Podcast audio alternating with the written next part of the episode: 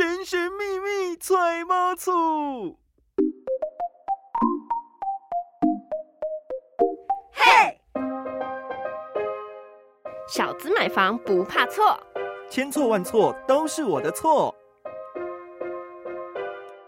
回到 FM 一零四点一正声台北调频台，您现在收听的节目是今天不上班，千错万错都是我的错的单元。没错呢，你以为只有年轻人买不起房吗？呃，我觉得应该是没有钱的人买不起房啊，没有钱的人，所以不管你是古人还是现代人，其实啊。很有可能都买不起房，毕竟你知道吗？苏轼六十岁才首购，哎，他六十岁才买房子哦。对，所以呢，其实我们翻开从西周到现在的三千年历史。你就会发现，哎，其实你不孤单也不寂寞。读读这本《古人房事怪现状》，你就会知道，哎，你真的是不的存在。买不起房也不是觉得是异类就对了。没错，那我们今天很开心哦，就是邀请到我们的来宾李开周李老师来跟我们聊聊，呃，我们两岸呢到底，比如说在房市上面有没有什么相同或者是不同的地方呢？我们先欢迎李开周老师。嗨，超群、慧君，你们好！台北的听友，大家好，我是李开周，我现在在中国河南，我们是跨洋通话。对，其实哦，我们是非常关心这个房市的，但其实。研究现在的房子，主要是因为希望未来不久的将来是可以买到自己的房子的。没错，因为像我们这边就有很多的租屋啊，房子、房屋的乱象。其实这边也跟李老师来分享一下好了。嗯，我们的租屋乱象就会有说，像是房源没有保障，那可能就是我花了大钱，可是租到的房子非常非常的差。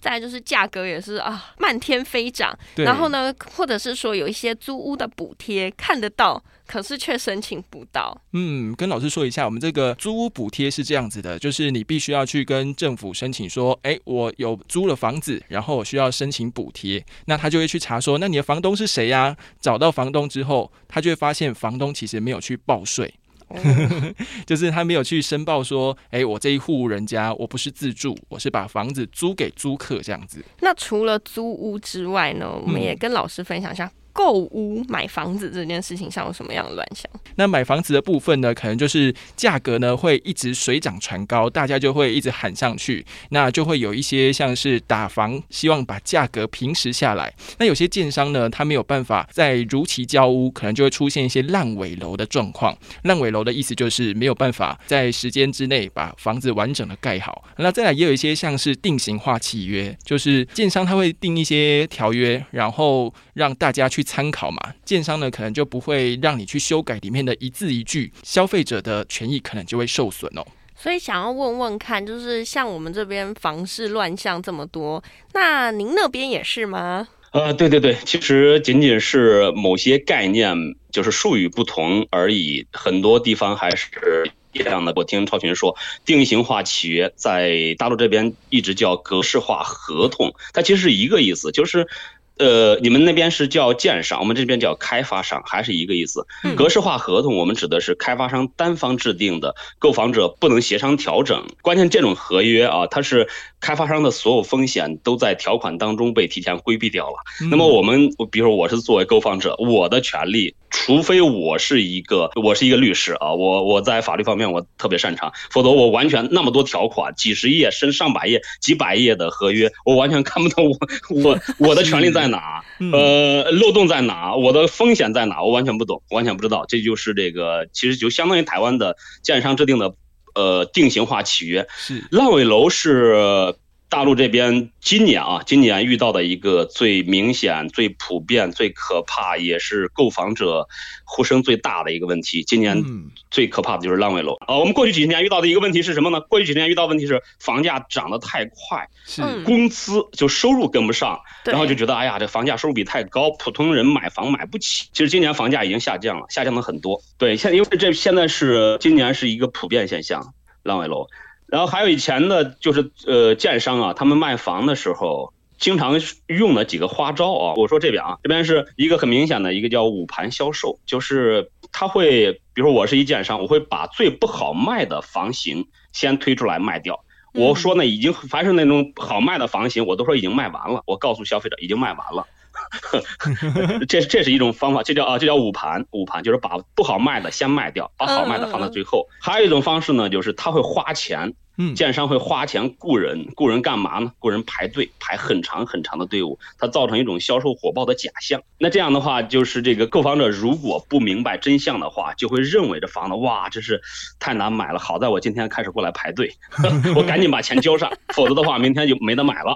我觉得关于这样子的乱象，真的哪里都有。对，因为台湾也会有人就是请人排队，然后后来就会去查气了。那再来，老师刚刚讲到说，呃，不好卖的先卖，台湾也。会只是会用比较便宜的 价格销售，叫做广告户，哦，就是用比较低价吸引大家来买。但是通常户型啊，它可能看出去的景色啊，或者它的格局啊，都不是那么美。就他可能会在广告上面跟你讲说啊，现在一千万，但其实你可能到了去谈的时候，就发现只有那一户一千万，其他都没有。对对哦，我明白明白，这边是这样啊，这边是。有一个很大很大的，可能是在高速公路旁边一个巨幅的广告，上面 很诱人的数字啊，比如说是这个一平方公尺，这边计价一般是用平方公尺，就平方米嘛，一平方公尺，比如说是呃一万元，一万元，那一万元后面它会有一个很小很小的汉字，看不见啊，是起，一万元起，对。怎么大家都一样？是这个招数都差不多的。那其实啊，我们常常在讲说居住居住嘛，我们有没有想过说居住其实是一种人的基本的权利呢？就是人必须要有一个所居住的地方。想问一下李老师哦，就是您那边关于这个居住权有没有相关的讨论？或者是要保障居住的权利。其实从这个理论方面，这边的学者、经济学家、社会学家探讨的很少。我说政府目前啊，政府目前每其实也是从很多年开始一直在说一个概念，叫“居者有其屋”。居者有其屋，它目标是让每一户老百姓都有自己的房子。但这个房子未必是买的啊，也可能是。租的，但是房这个租金呢特别低，特别低，我们承受得起，而且房子的面积足够大，采光足够好。今年提出的概念是四个字，叫“房住不炒”。这是这个这边的政府高层提出一概念，房住不炒，就是其实也是针对大陆这边过去几十年，就很多人买房子不是为了住，买房子的往往不缺房子，可能已经有了两所、三所、四所、五所房子啊。那么他们买房就是为了将来升值，甚至再卖给其他人，那其实叫叫做炒房子、炒房。那政府高层就针对这种现象提出一个概念，叫房住不炒，就是房子是拿来住的，不是拿来投资的，更不是拿来投机的。这个四个字，这个政策。策现在政策的执行层面就是，如果你有很多套房子，特别是在大城市，那么要缴我们这边叫房产税啊，房产它属于资产税，就是本来是该有一套房子，哎，结果有五套，那么其中四套就要交税，每年都要交。啊，还有一种这个做法呢，就是短期内，比如我今天买了房子，那么我明天卖掉短期内交易，这种交易肯定就是就属于投机了，就属于炒房子。那这种行为呢，就要交一笔很高的营业税，它其实属于流通税。啊，比如说交百分之十、百分之二十的营业税，呃，就是用这种方法。然后在地方地方政府层面，其实这个是很难解决的一个问题。中国大陆一直非常恐怕就是一个死结。我我估计最近十年也解决不了一个问题，就是我们这边房价高是有一个问题的，有一个问题就是因为政府在卖地啊，这是地方政府、中央政府也公开承认，就是因为叫土地财政。嗯，想修高速公路，想建学校，想建医院。想给这个老百姓发福利，那么必须要有钱，政府必须有钱。那政府钱从哪来呢？有一个重要的收入来源渠道就是卖地。嗯，那么。政府卖地，因为政府通过卖地可以积累更多的财政收入，那么政地方政府啊，特别是地方政府就有一个很强烈的冲动，尽可能把地价卖得更高，更高，政府呢收入就更多。那那那为了这样做，政府就有一点跟这个建商捂盘销售、卖房子捂盘销售一样，政府每年流入市场的土地都是一点一点的流入。比如说，呃，有十家建商在市场需要一千亩土地，那么政府拿出来卖的只有一百亩，那让大家去抢。哇。呃，那这个这个，然然后呢，建商在这个他认为行情火爆的时候，他会把这个地价就会叫的非常非常高，他会就是比如说，原计划是一平方公尺，我们这边叫楼面地价啊，一平方公尺楼面地价，比如说是花一一万元，那么他最后在这个拍卖市场可能会就炒到三万元，那这个这个建商呢，这样就拿地的成本就这么高，那么他卖房子的他肯定是也会卖的。比较高，这也也就是说，这面房价贵，其中一个原因是地方政府的土地财政。那么想把房价降下来，想完成这个达成。叫居者有其屋这个目标，那么地方政府必须要转型。怎么转型呢？就是尽可能不再靠卖地来挣钱了，也可以用去搞制造业、搞旅游业、搞服务业、搞这个科技产业。虽然这样做起来很难，但是目前也是在转型。对啊，那老师，你有没有听过？就是现在啊，大概两千年前后出生的青年朋友，他们就会说呢，他们想要躺平，因为买不起房子。然后我我我我我们经常说这个词“躺平 ”。对，躺平。呃。确实是，呃，这个两千年之后出生的，我们叫零零后，对，叫零零后。零零后观念，你看我就是八零后，我是八零年出生的，啊，西元一九八零年，就我们叫八零后。八零后跟零零后在很多观念上都不一样，比如说房子，我们会非常传统的观念认为，这房子如果不是我买的，是我租的，那么我住着就不安心。是。呃，那零零后年轻人会觉得，哎呀，这个地方如果是房东是个变态，或者是房租太高了，我换一个城市生活就好了，没必要在一个地方长期住啊。而而且还有一些零零后的年轻人，如果收入还相对高一些的话，就属于精英阶层。他会就他是买房子会买那种分时度假的房子，这个是在中国的南方一些旅游城市，比如说海南呢，是呃海南的海口、海南的三亚，这个比较流行啊，三亚比较流行，就是这房子在海边海景房特别贵，这个一个人买不起，那怎么办呢？那可能就是三个人在买这一个房，大家拥有的是共同产权，然后去使用这个房子呢，就是分时使用，好比我今年春天我用，那么夏天你用，冬天你用这样子，好可爱哦。就是有点共居一起住的那个啊，对，共居啊，对，共居是。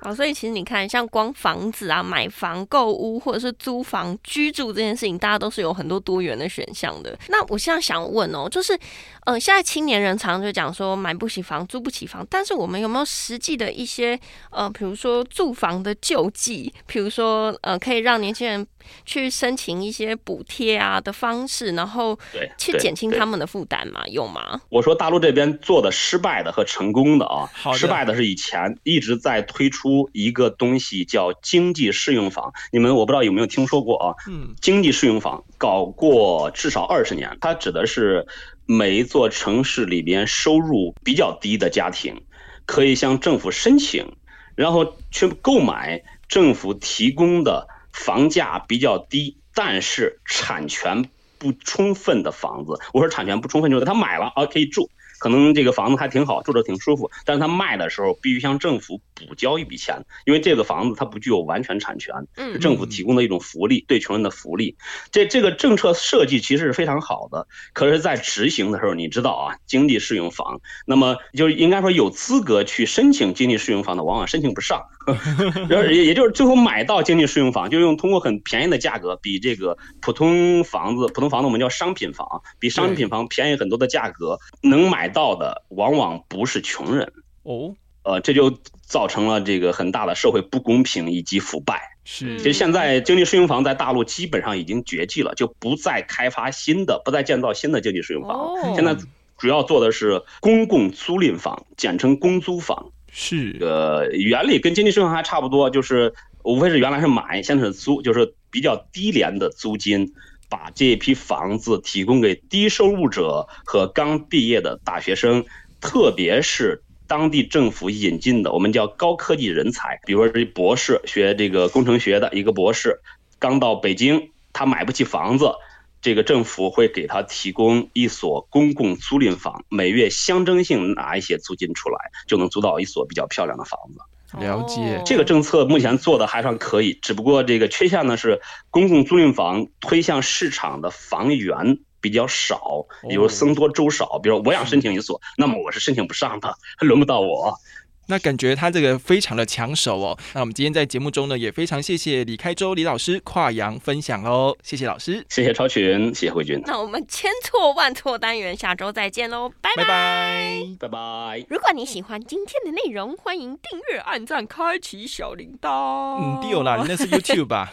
哦，错评了。我们这里是 Podcast，所以呢，希望听众朋友喜欢我们的节目的话，可以订阅，然后在 Apple Podcast 留下五星好评。五星呢？对，告诉我们你的。买房心得，不是大巴豆啦，是五颗星星的好评，留下买房心得。好，如果说呢，你真的有话想要跟我们说，你也可以在 First Story 下面留言，或者是直接上我们的 IG，千错万错啊，错不要打错哈，是那个房子的房子的错的那个错哈，可以来留言跟我们分享，或者是如果你有想要点餐什么节目内容的话，你也可以来找我们聊聊。那千错万错，我们下次见，拜拜，拜拜。